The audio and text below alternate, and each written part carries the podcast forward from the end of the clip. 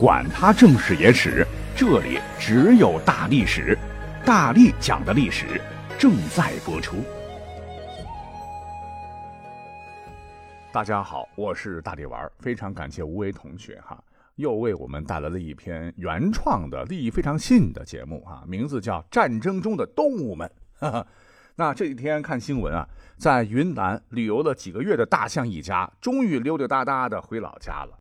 是赚足了我们的眼球，赚足了我们的流量啊！你别说啊，这趟出行还真不赖，吃饭不用给钱，国家怕他们饿着，还经常送点玉米啥的过去。进屋呢，跟老乡讨口水喝，把人家的这个水管子撅了以后，拍拍屁股走了啊！一路还有专人护送，二十四小时无人机监控，就怕他们迷迷糊糊的掉进沟里边。哎，总之一言难尽吧！哈，终于把这帮大宝贝儿们给送回家了。他们这一路的所作所为啊，看起来是有点让人哭笑不得。不过呢，换个角度想想，咱们国家啊，现在对野生动物的保护当真是做得不错。这些大象的先人，啊，不对，应该叫先象们，可就没那么好的待遇了哈。不光没人这么伺候，还要冒着刀光剑影上阵厮杀。所以今天呢，我们就聊聊古战场上的动物们。咱们由浅入深哈，慢慢来聊。我们先来说一说对人类历史，特别是冷兵器时代的战争史产生巨大影响的动物，那就是马。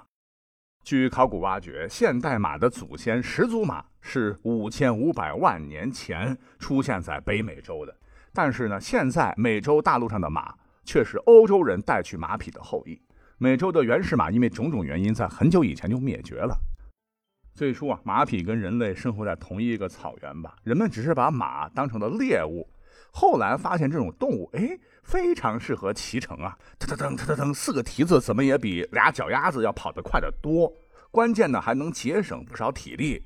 于是呢，马匹是在大约六千年前被人类驯服，成为了重要的畜力提供者，像拉车、耕地等等。马匹被驯化之后呢，人们的出行就变得便利多了。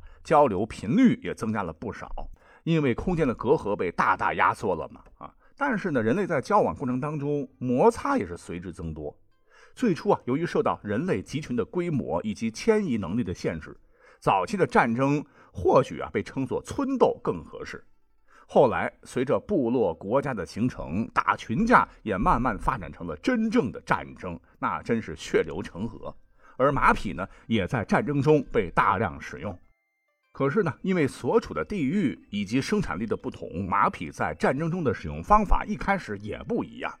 你像是农业区的战马，经常被用来拉战车；游牧区呢，则是直接骑乘。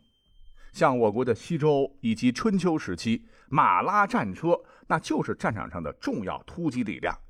战车的数量决定一个国家的军力是否强盛。你像成语“万圣之国”。字面意思呢，就是拥有一万辆战车，在当时这就会形成非常恐怖的战力。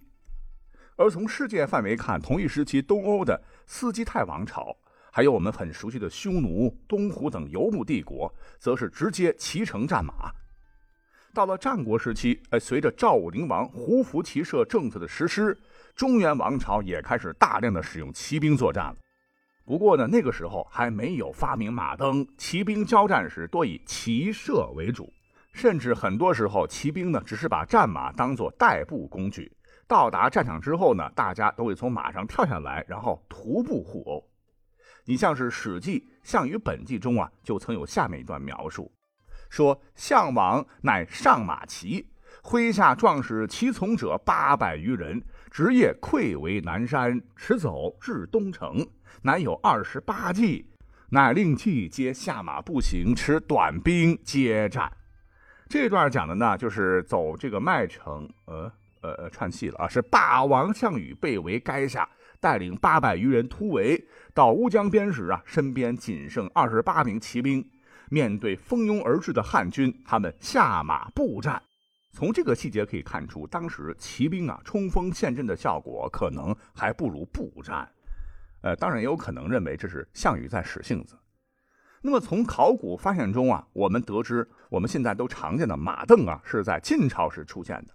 等到了南北朝，马镫才开始大量装备。说起这个马镫哈，有人经常问说，冷兵器时代什么发明非常简单却格外重要？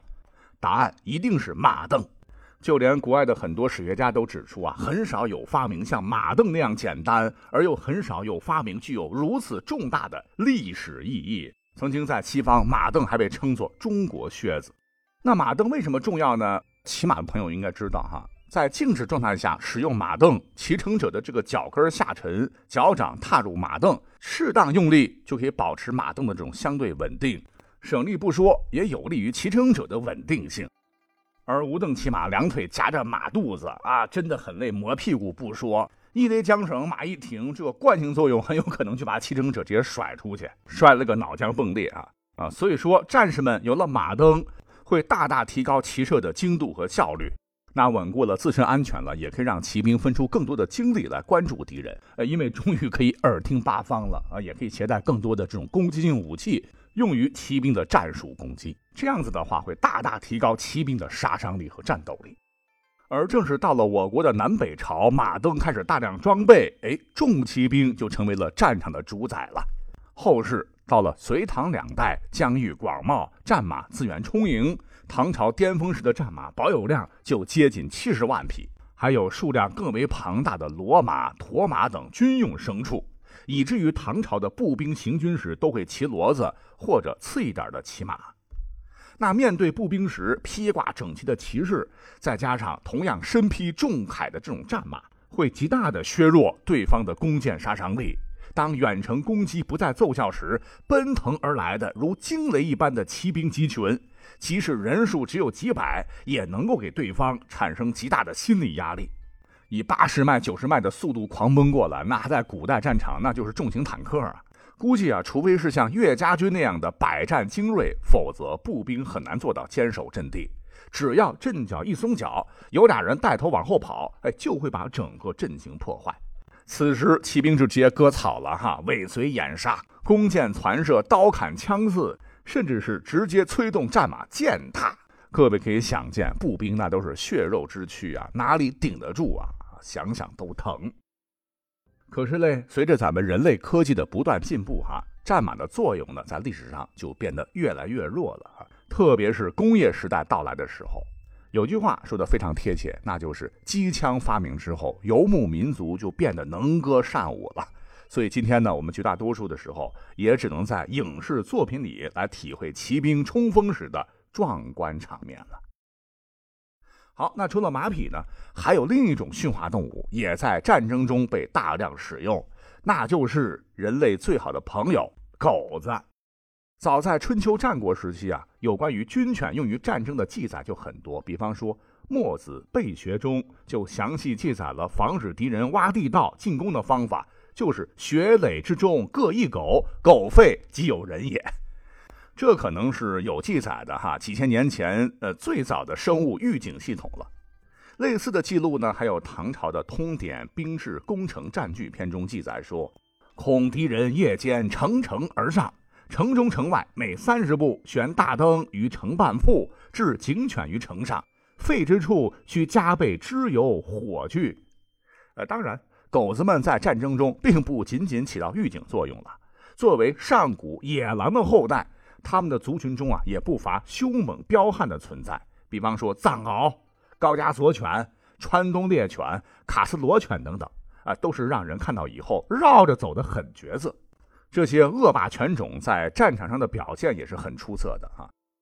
不知道大家有没有看过电影《决斗士》？没看过的话，我是真心推荐哈。里面的第一场战斗中，主角的爱犬就陪同主人在第一线战斗。其凶狠的扑咬，愣是让彪悍的日耳曼战士倒地哀嚎。这部电影啊，其实是参考了史料的哈，因为历史上的古罗马时代，罗马人除了会让狗来协助哨兵放哨之外，在作战时还会让这些猛犬率先出击，去扰乱敌军的阵型，让敌手自乱阵脚。这在当时的战场上很可能会反败为胜。像历史上巅峰时期的罗马军团，他并不追求每一个士兵的个人能力。而是把组织和阵型的威力发挥到极致啊！训练和装备的统一是他们成功的关键。但反之，阵型一乱，各自逃命，那就彻底玩完。可见狗子在当时的战场上是多么的重要。呃，随着武器装备和铠甲的不断进步，猎犬的牙齿面对全副武装的士兵，就渐渐也显得是力不从心了。直接参与正面战场厮杀的情况就越来越少了。呃，不过呢，也有例外，比方说离我们很近的二次世界大战时期，据记载，当时的苏联就曾训练了大量的反坦克犬，作为应对德军钢铁洪流的秘密武器。具体操作就是先在坦克下面挂上肉，让受训的狗子产生条件反射，一看见坦克就开始淌口水，然后撒欢的汪汪汪汪就往坦克下面钻。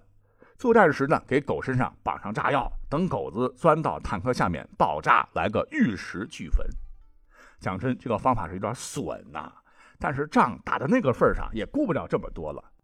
可是呢，哎，苏联人呢？犯了一个致命的错误啊！因为他们当时使用的是苏联当地的土生犬种西伯利亚雪橇犬，那它还有一个外号叫做哈士奇。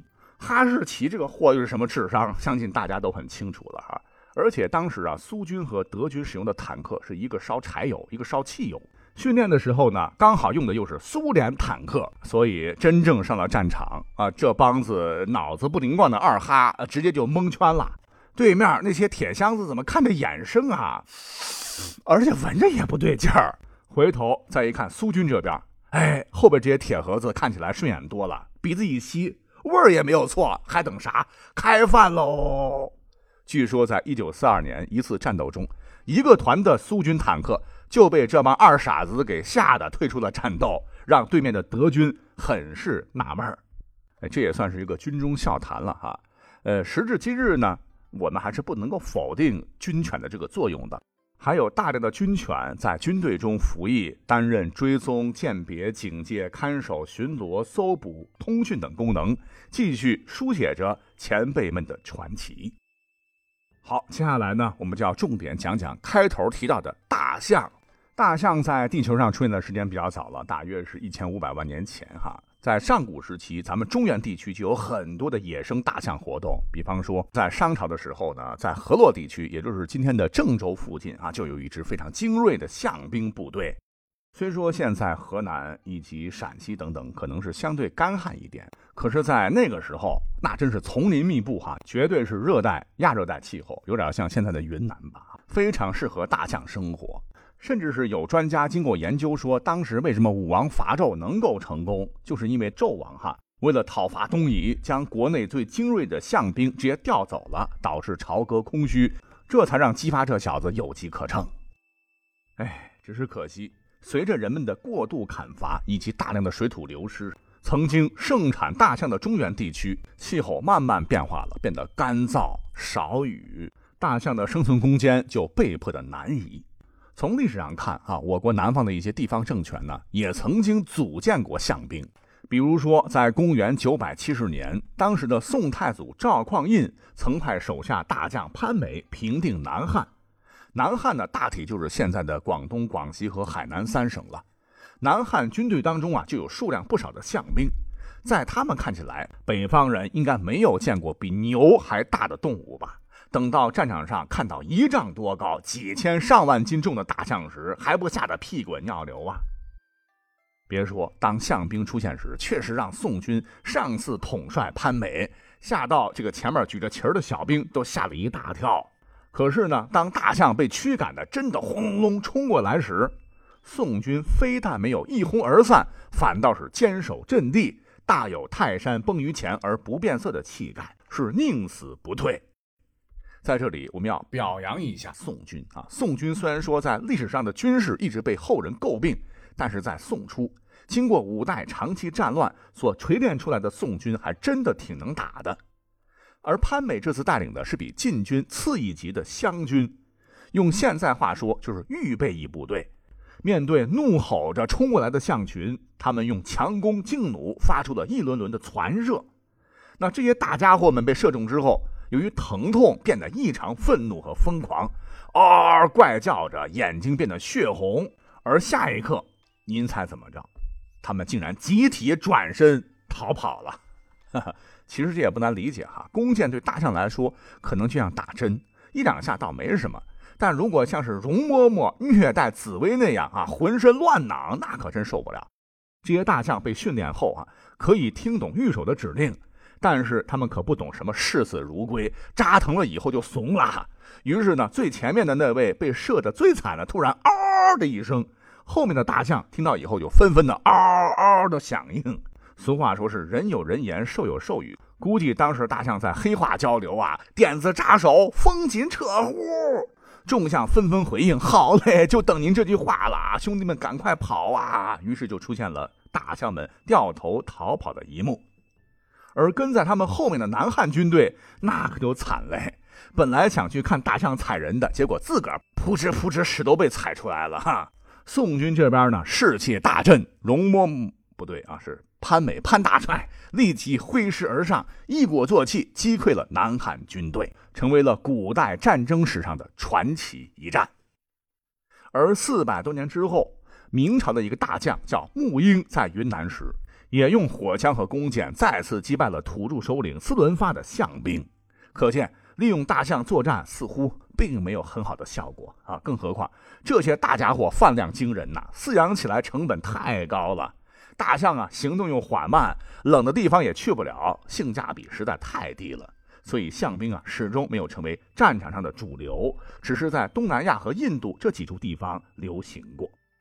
除了这些驯化的动物之外呢，据《史记》等资料记载吧，野生动物呢也曾经被带上过战场。比方说，当年蚩尤与皇帝大战逐鹿原的时候，九黎部落首领蚩尤就训练了一大批的动物参战，什么狼虫、虎豹、大猩猩、犀牛、野猪、大熊猫都上阵了。啊没错啊，就是我们的国宝大熊猫。